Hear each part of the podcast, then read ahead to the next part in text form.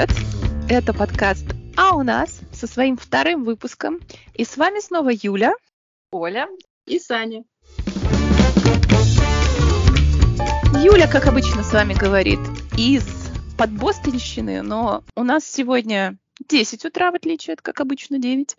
У нас туман, и все вокруг серое, оранжевое, бордовое и желтое.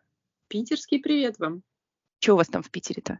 А, у нас в Питере все сегодня тоже серенькое, местами с проблесками солнца. Но вот сейчас у нас уже тоже шестой час. И очень заметно, что зима близко, вот, потому что уже очень вечереет. Ну, еще, конечно, не темно, но уже так темновато. Вот. Ну и серенько, но есть желтенькие листья. Кусочки золотой осени еще остались. Вот как замечательно. А в Париже 4 часа, и у нас э, вовсю идут грибные дожди стеной прямо на фоне прекрасного солнца. А в Париже собирают грибы? В Париже? Прям в Париже? Конечно. Ну, не знаю, в Булонском на... лесу. Нет, только, наверное, какие-нибудь э, поганки и сморчки не собирают. В леса надо ехать далеко. И, по-моему, кстати, надо даже покупать какие-то специальные права, чтобы собирать чего-то. Или на трюфели со свиньями. Абсолютно. Но это совсем другие грибы. Но тема-то нашего сегодняшнего разговора совсем другая. Мы сегодня будем говорить о, наверное, одной из самых актуальных и животрепещущих тем в нашей жизни – о детских садах. Пока все наши слушатели ждут, что же мы такого наговорим про садики, у нас есть несколько важных новостей сегодня. Первое это мы теперь большие, и слушать нас можно на Apple Podcasts и на Spotify. Так что подписывайтесь на нас там и оставляйте нам комментарии и звездочки. Второе, у нас теперь еще есть почта. Она у нас звучит как «а у нас подкаст at gmail.com». И на почту нам можно писать вопросы, мысли, ругань, если таковая имеется. И последний у нас еще есть телеграм-канал, куда тоже можно подписаться и узнавать, возможно, что-нибудь раньше, чем это появляется в самом подкасте. А еще там можно миленько поболтать в душевной компании. Да, там у нас расширенная болталка. Ну а теперь к теме садиков. Итак, первый вопрос а, для нас всех, и я попрошу, наверное, Саньку начинать. Что такое вообще садик с точки зрения возраста в Питере? Когда туда идут и когда оттуда уходят? В Питере и вообще в России садик э, по закону вроде как трех лет и до семи. В некоторых источниках пишут, что с двух до восьми. А, но обычные группы садика принимают как раз-таки с трех лет. И даже есть прописанные критерии, по которым зачисляют в детсады. Что ребенок должен уметь для зачисления в сад? Во-первых, самостоятельно есть, пользоваться ложкой. Во-вторых, проситься на горшок. Может умываться и вытираться полотенцем, понимаете, вот именно полотенцем. И может играть без взрослых 15 минут. Понятно вам? Ого. То есть если 14, то не берем. Нет, даже если 14,59. А там вот. что, вступительные экзамены? То есть все вот это проверяют?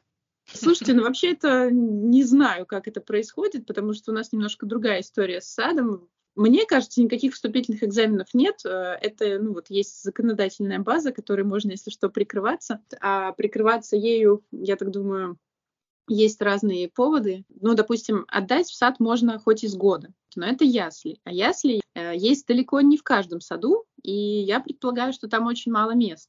А вообще в некоторых районах густонаселенных, каких э, в Санкт-Петербурге имеется немало, вообще большие очереди в сад, и можно туда не попасть даже и в три года. А, к слову, официальный декретный отпуск – полтора года. Как родители, у которых нет бабушек, дедушек, которым нужно работать, справляются в таких ситуациях, я, честно, не знаю. Плюс там еще есть всякие категории, которые имеют первоочередное и внеочередное право на зачисление в детские сады. Как там вообще в каком-нибудь приморском районе Санкт-Петербурга попадают в сад, непонятно. И заявление в садик подается за год до начала садика. Ну и вот там происходят всякие эти зачисления с учетом всех этих групп льготных и так далее. Если ты не попал, то ждите следующего года, либо если освободится какое-то место, и выкручивайтесь как хотите. Такие дела. А у меня еще вопрос. А садики бывают частные и государственные или... Да, да. Государственные садики, понятно, естественно, они есть везде, и они примерно везде одинаковые. Они такие условно бесплатные, там оплачивается только питание в каком-то небольшом объеме, ну и там плюс э, классические поборы на ремонт, подарки и прочие прелести. Вот. А есть э, частные сады, ну, они значительно отличаются от государственных, они, естественно, платные. Там уже стоимость от...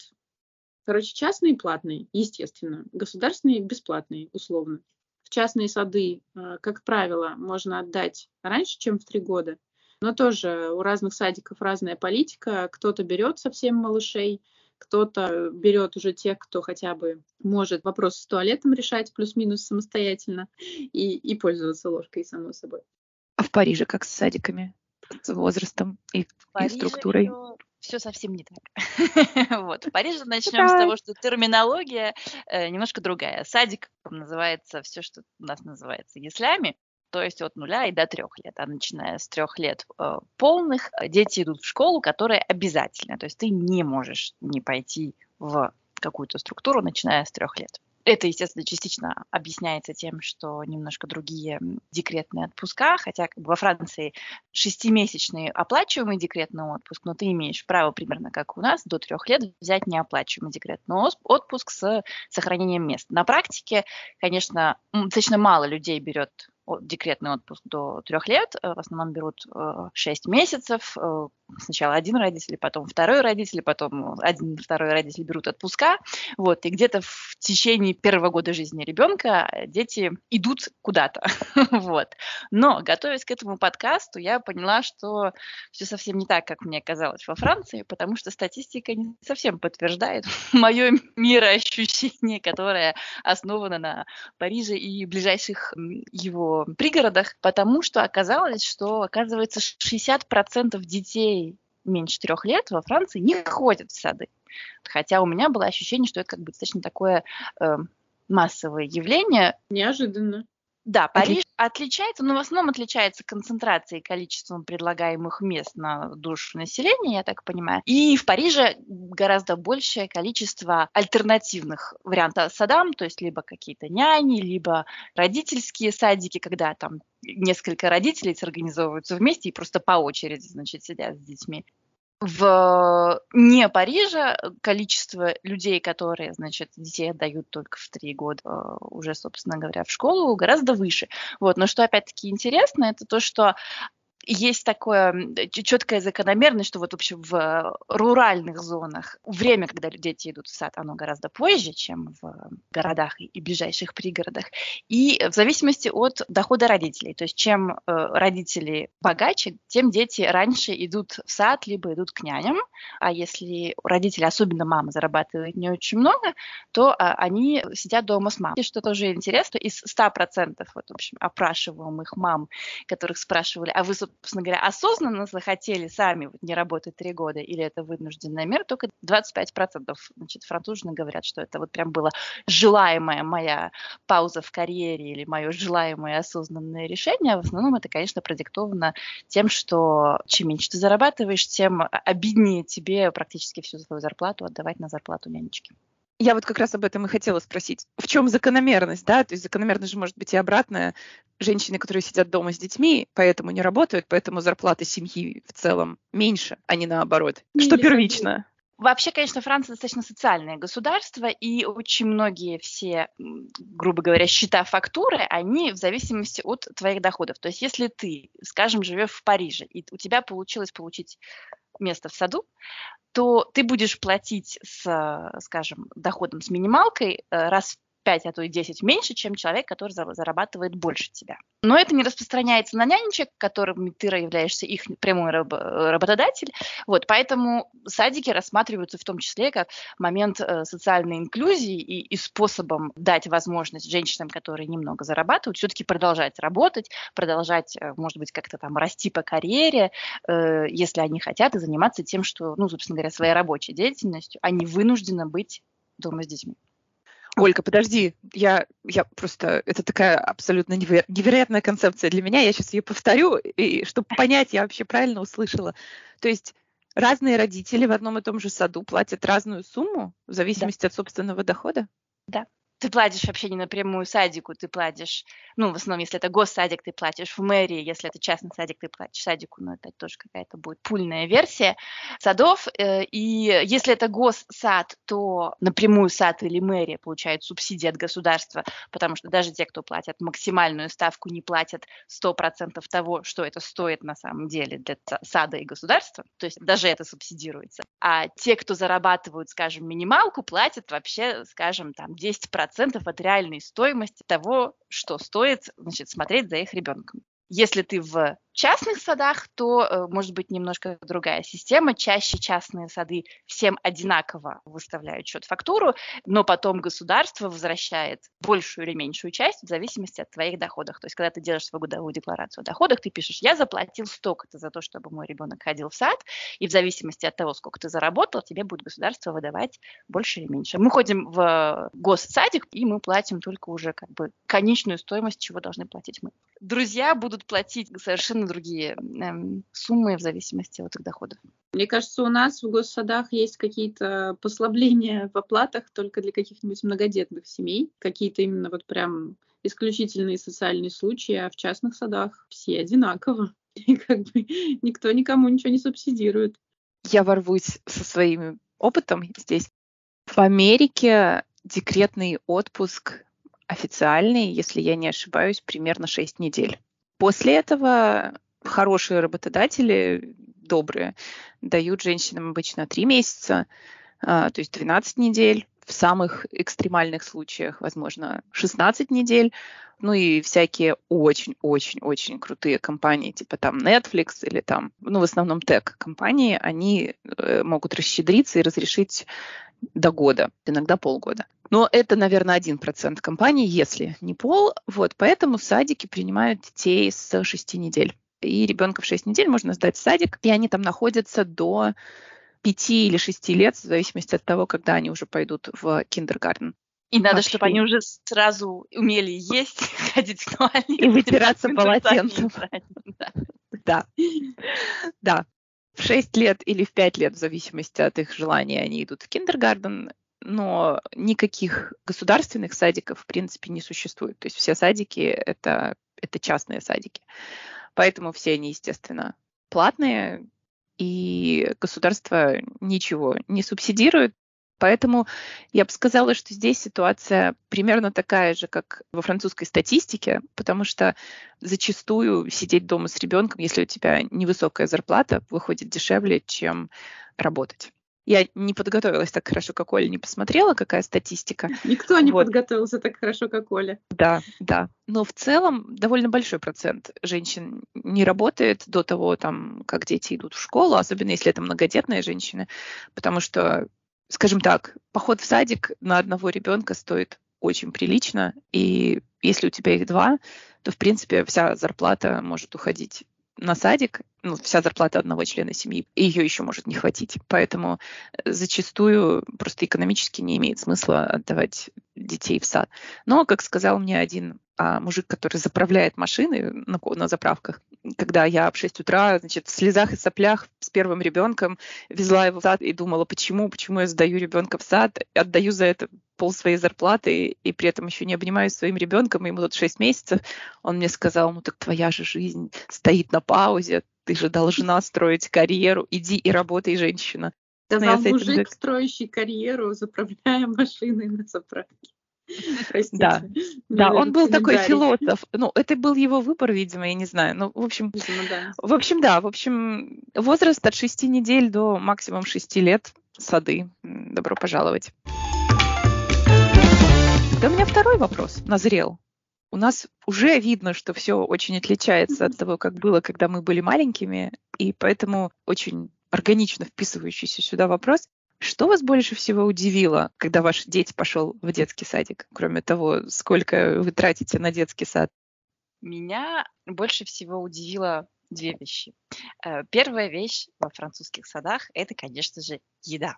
Потому что с шести месяцев, то, собственно говоря, как ты его принес, тебе э, рассказывают гордо, чем его кормили. Вот э, когда ты забираешь ребенка в конце дня, тебе рассказывают, как прошел его день, и добрая часть из этого рассказа будет занимать, что он ел, что ему не понравилось, а что ему понравилось и так далее. Второй момент – это меню, потому что я вот тоже, значит, разговаривала с другими э, родителями, которые не французы, и, конечно, размах меню, он очень сильно впечатляет. Я иногда хожу и фотографирую, думаю, о, вот надо узнать, вот как это готовят, потому что выглядит очень-очень интересно.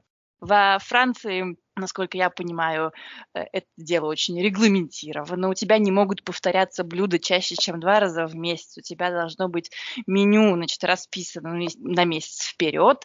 Каждый, значит, день должна быть абсолютно, значит, разная какая-то композиция мяса, овощей, круп, вот, всегда будет закуска овощная, основное блюдо, значит, горячее с мясом, рыбой, или вегетарианское, значит, крупой, овощами. И самое прекрасное – это то, что начиная с года у них у всех идет обязательный сыр. И им всех их дают попробовать, причем не просто нам какой-то там кусочек твердого сыра, который нейтральный, который деткам может всем априори понравиться, то есть они прямо абсолютно серьезно им дают вот эти вот абсолютно вонючие, заплесневевшие сыры, и потом гордо тебе в конце вечера рассказывают, что а вот Данечка очень ему понравился ракфор, а Блю не очень, а камамбер вообще ему так себе, это прям отдельный предмет гордости, вот сыры тоже, значит, в зависимости от сезона, не повторяются чаще, чем два раза в месяц, ну, благо значит, размахнуться есть куда. Но моя бабушка вообще восхищается, что начиная, значит, с года ее правнуки ели уже столько сыров, сколько она даже э, ни в жизни не слышала никогда. Да, вот Это... чтобы я так жил. Мне бы во французском саду не понравилось, потому что я небольшой любитель сыров. Я думаю, если бы ты была воспитана во французском саду, ты бы была весьма себе большим любителем Возможно. сыров. Ты, может быть, если просто бы не меня пробовала. С 6 месяцев кормили ими, да, то, наверное, да. да. Это да. А из момента, который очень удивляет и к которому потом постфактум тоже привыкаешь, но вот тоже на всех, значит, форумах можно прочитать ужасное возмущение всех русских мам, то, что здесь нету отдельного спального места, нету отдельной комнаты, где они спят. Это э, просто их общая игровая комната, которая превращается в спальню. И нету кроваток. У них есть такие специальные матрасики, которые они расстилают прямо на полу и прям так штабелями спят. Из того, что я узнавала, потому что я была шоке, как все приличные русские мамы, и говорила, вы что, вы детей на пол положили спать? Они мне говорили, что да, вы не понимаете, они оттуда упасть не могут. С точки зрения безопасности, с тех пор, как во Франции убрали массово, значит, кроватки, они либо перестали какими-то частями тела в них застревать, либо перестали оттуда булькаться, и стало гораздо меньше с этим делом проблема. На матрасиках они могут максимум перекатиться к другу. Вот. Прикольно. Я по классике была шокирована этой информацией по поводу отсутствия спальных мест. Да, конечно, удивительно. Да, я могу сразу тогда продолжить, потому что меня удивили примерно те же вещи. Да, наши дети спят точно так же на матрасиках на полу. Благо, в этом садике, в моем последнем садике, у них есть для этого отдельная спальная комната с затемненными шторами. Там темно, играет музыка такая приятное, сонное, но все равно спят на полу на матрасиках с тех пор, как вылезли из кроваток в годик.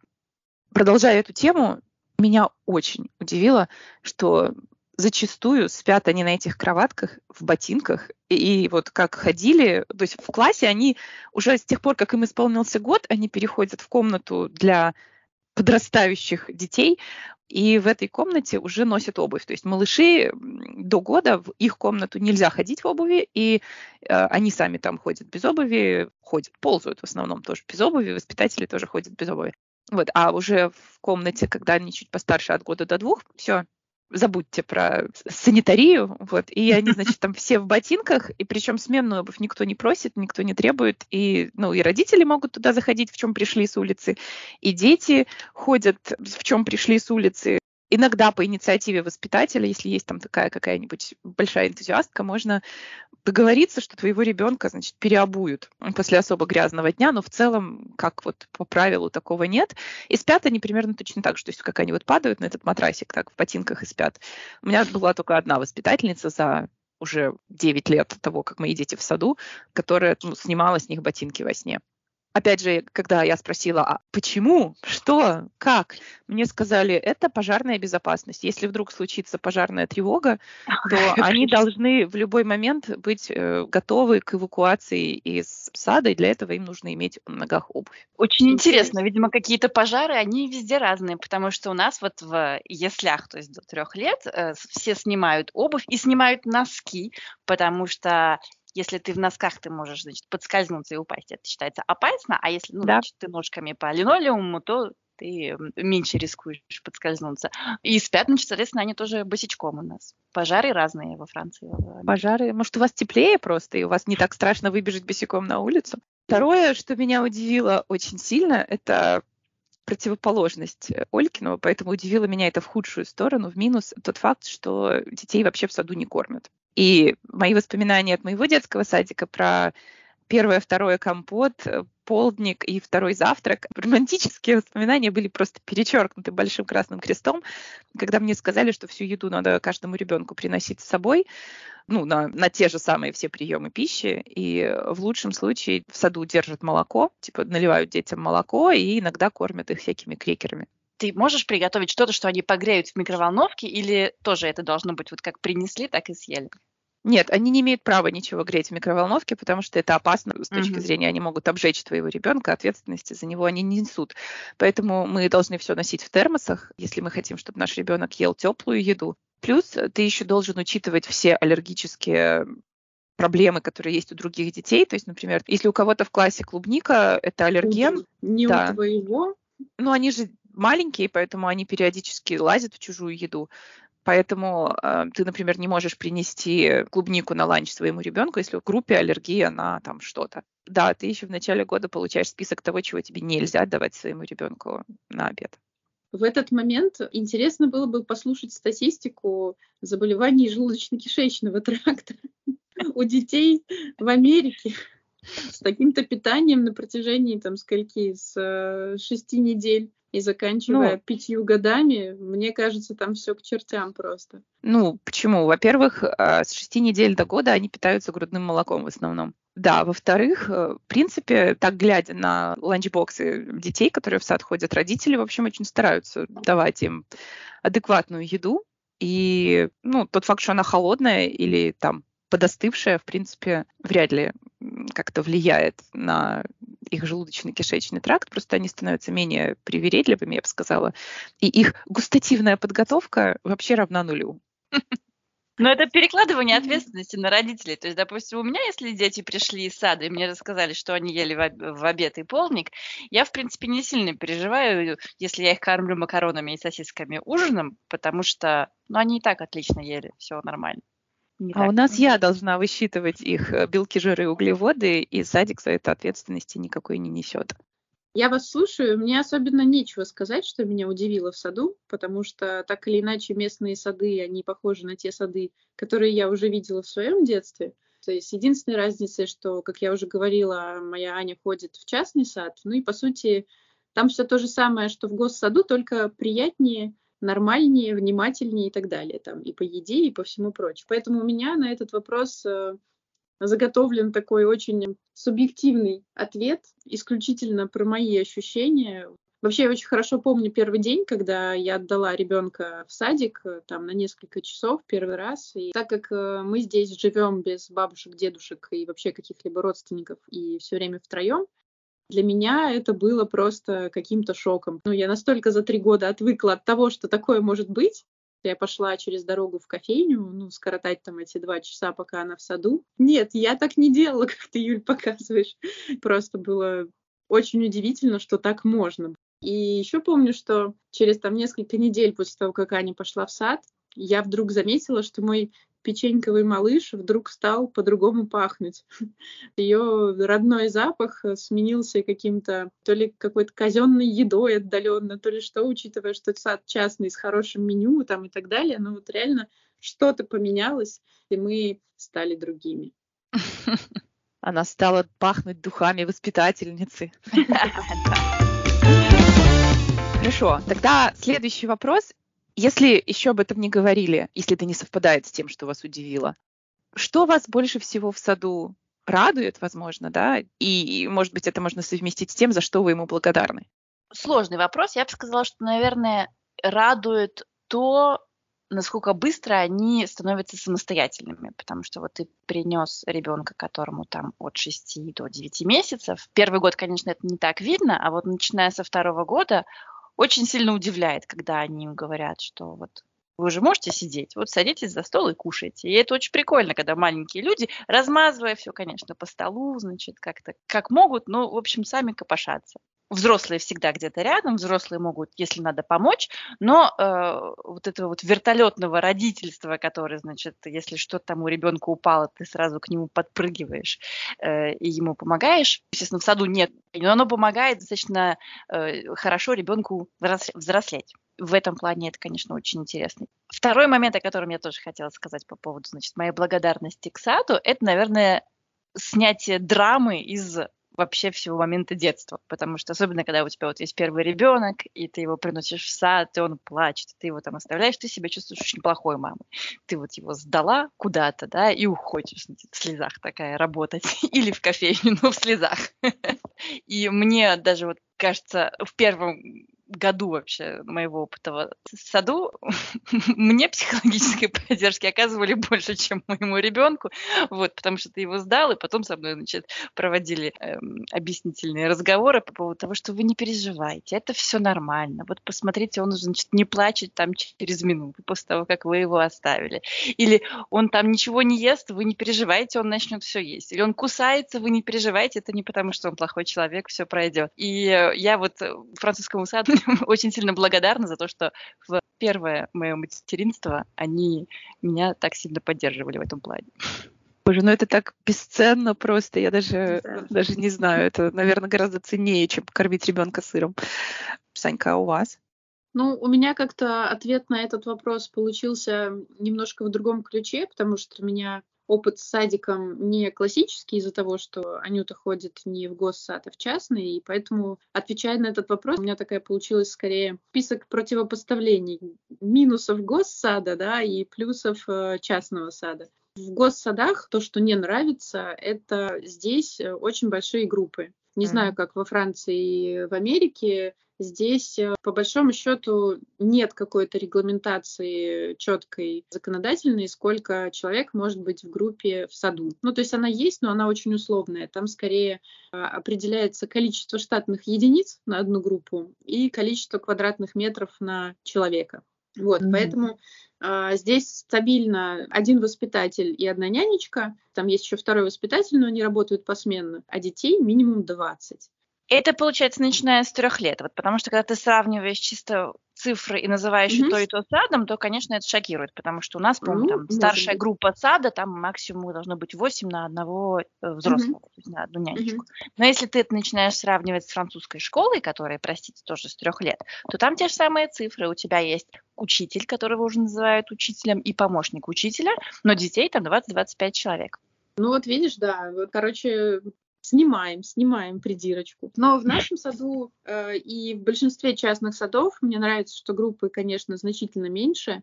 У нас вообще э, группа маленькая, ходит максимум одномоментно человек 7, группа разновозрастная, и в этом есть свои плюсы и минусы для детей, потому что, допустим, когда ребенок маленький, они тоже очень быстро начинают развиваться, потому что тянутся за старшими. И когда уже становится ребенок старшим в группе, то там начинают развиваться немножко другие направления, то есть появляется как-то больше эмпатии, какой-то вот такой милой заботы о маленьких, э, ответственности какой-то там и так далее. Опять же, в связи с тем, что в госсадах большие группы, там нет практически никакого ни персонализированного подхода индивидуального, ни учета каких-то индивидуальных особенностей, ну, я так думаю, что, в принципе, нет такой цели. Скорее, наоборот, мне кажется, дети там учатся самостоятельности максимальной и развивают в себе навыки адаптации к, к любым ситуациям, готовясь там к школе и взрослой жизни. Но, опять же, очень зависит от педагога, и даже в госсадиках бывают прекрасные люди, которые на себе могут вырулить там любые несовершенства системы, и учреждения Ну и даже в частном садике у Анюты были несколько воспитателей, и были те, к которым она, в общем-то, равнодушна, а сейчас вот у них воспитательница, которая просто воспитатель-кумир у всех детей. В нашем саду мне очень нравится, что присылают классные фотографии с прогулок, и очень классно, что они делают очень много разных душевных, совершенно разноплановых поделок, и это прям так миленькое, там и картины из пластилина, и керамика с настоящим обжигом и росписью, всякие объемные аппликации. У нас уже несколько стен увешано, еще целая куча лежит в архиве. Это все так мило и прекрасно, что невозможно от этого избавляться.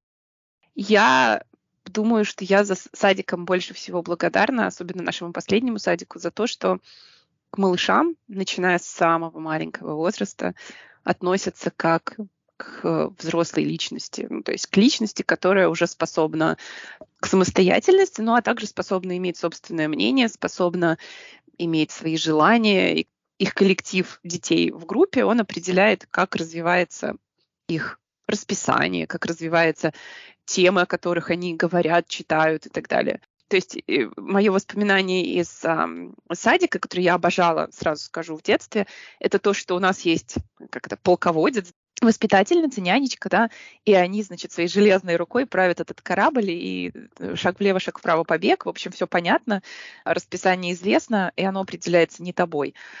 А сейчас вот я вижу, как в саду эти вот малышата, они совсем с годовалого возраста уже, то есть вообще с первого похода в сад, понятно, 6 недель, наверное, нет, но когда вот они начинают проявлять какие-то малейшие признаки интеллекта и признаки интереса к чему-то, как садик и группа и учителя адаптируют это, да, то есть вот им понравились э, желуди на улице, и все, и они начинают их собирать, они начинают читать книжки про как растет деревцы и желуди, как семечки прорастают, да, как белочки что делают. И все, и потом вот начинаешь видеть, они какую-то тему изучают, ну как изучают, насколько это возможно в их возрасте, и все, и у ребенка прям глаза светятся, когда он видит белочку с желудем на улице, когда он собирает там дубовые листики, там еще что-то. Из этого же они делают поделки, потом они эту тему как-то там плавно закрывают, она перетекает во что-то новое.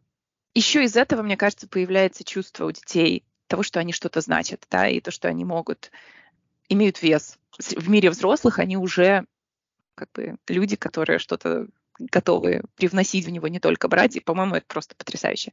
В прошлом году еще, когда Зоя была в старшей группе садика, это для меня до сих пор история, которую взрывает мне мозг. Они читали книжки, и детям очень понравилась определенная серия книжек. Если вы знаете про свинку Марси, такая книжка «Свинка Марсенька», они на русский переведены, Кейт Камила автор. Очень смешные, добрые, милые книжки, и художник книжек Крис Ван Дусон. Детям очень понравились иллюстрации. Учитель их пошел в библиотеку и набрал книжек с иллюстрациями этого автора, принес их в школу. Вот, и они их там все перечитали, а когда их все перечитали, они поняли где-то на обложке книжки, знаете, как пишут там иллюстратор такой-то, автор такой-то, они прочитали, что этот иллюстратор, он живет в каком-то там штате не так далеко, в Вермонте, по-моему. И они решили, а почему бы нам не написать ему письмо? Причем это была идея детей. В общем, они продиктовали письмо, их воспитатель его записал, они его раскрасили, разрисовали, значит, картинками. В общем, представляете, да, какое это было письмо, запаковали, и он написал агенту этого писателя имейл, что вот дети хотят отправить письмо автору, можем ли мы его отправить? Представьте себе, им ответили и сказали, да, пожалуйста, вот его адрес. Они написали ему письмо, и через месяц он написал им ответ. И в садик пришел ответ от Криса Ван Дусона. И тоже там мои дорогие дети, там бла-бла-бла, с картинкой, вот я, вот моя собачка, то есть, ну, нарисованный там, да.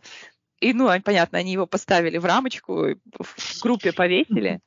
Ну, по-моему, это настолько... Мне бы в голову такое не пришло написать э, письмо автору моих любимых книг там или, да, или моего любимого иллюстратору, а дети такие, ну, мы хотели, и это случилось, и мир, он, в общем-то, вот он у наших ног, да, то есть мы все это можем, это так классно.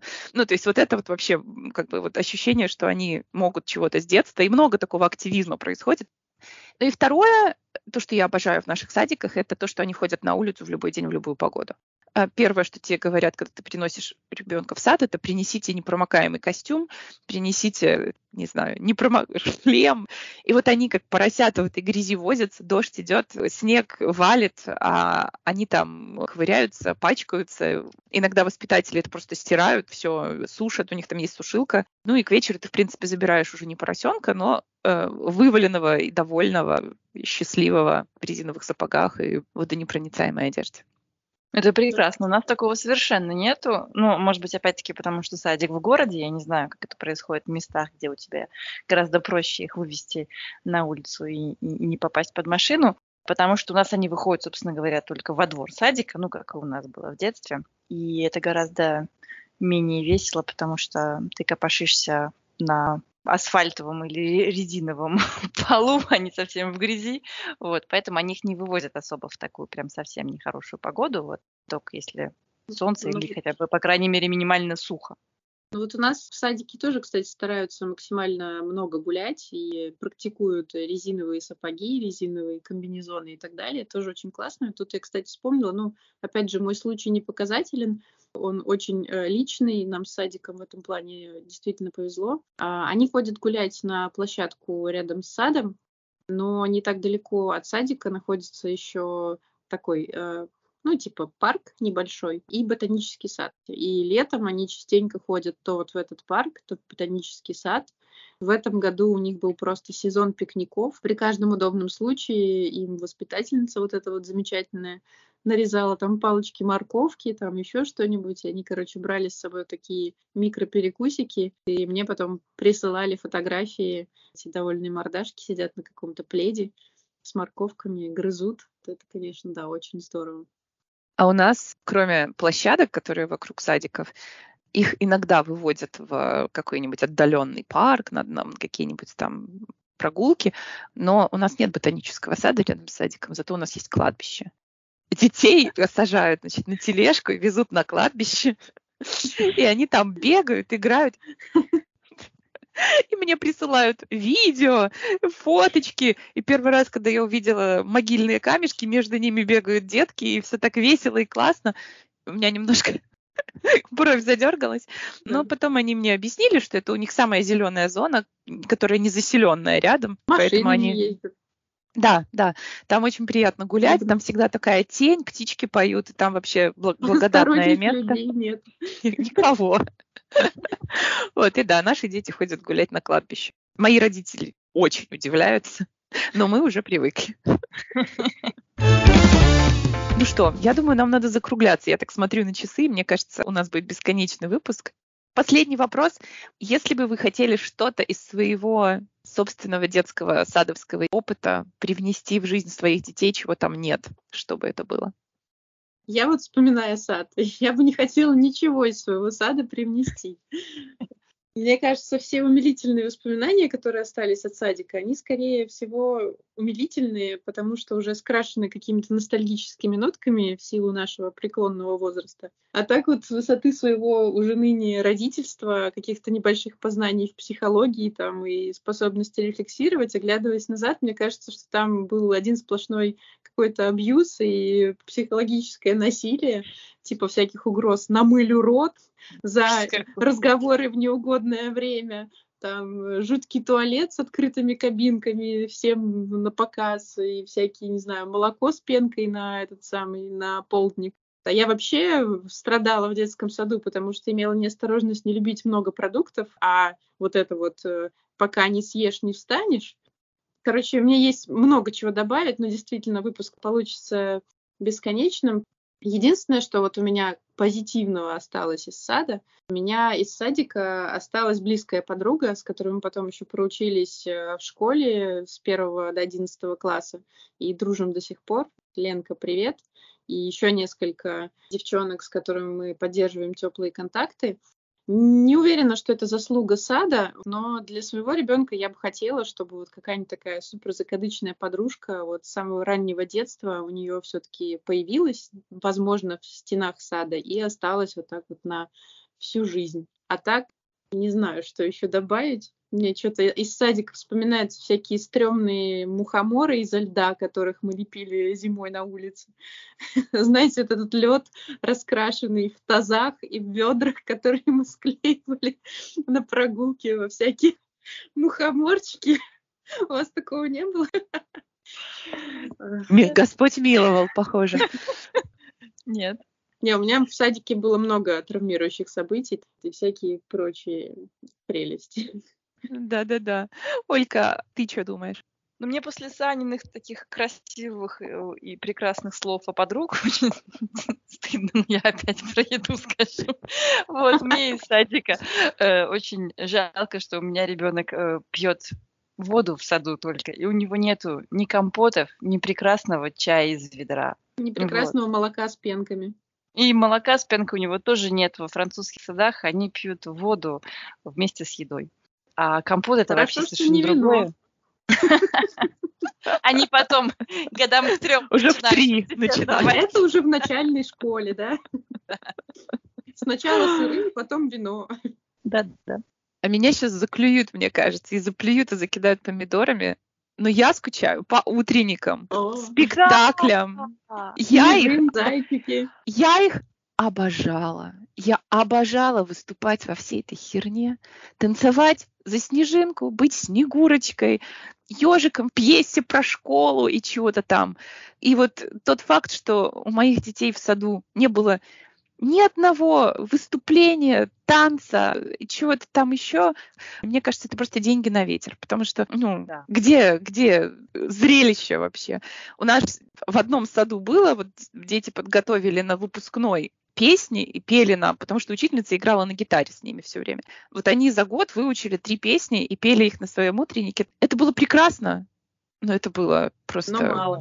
Ну, что, ну, это не сравнить, это просто разминка на каком-то, репетиция и разминка на каком-то там, не знаю, в подметке, короче, не годится. Ну, кстати, вот. у нас в саду тоже утренников никаких нет, но нам этот вопрос э, закрывают танцы, там мы смотрим на всякие выступления. Нет, это не и то же самое. Они столько времени там проводят, могли бы уже и научиться чему-нибудь полезному для того, чтобы родителей порадовать, а не самостоятельности и, и, и сырам.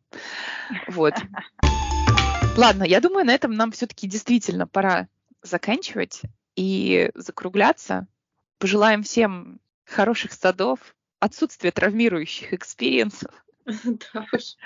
И радости, и терапевтической поддержки для родителей, потому что это Отсутствие очередей в садике, да, да, да. бюрократии. Да-да-да. Подкаст а у нас прощается с вами на сегодня. Пишите нам, оставляйте вопросы, если такие имеются про садики или про то, о чем бы вы хотели, чтобы мы поболтали с вами в следующий раз. Пока. Всем пока. Пока.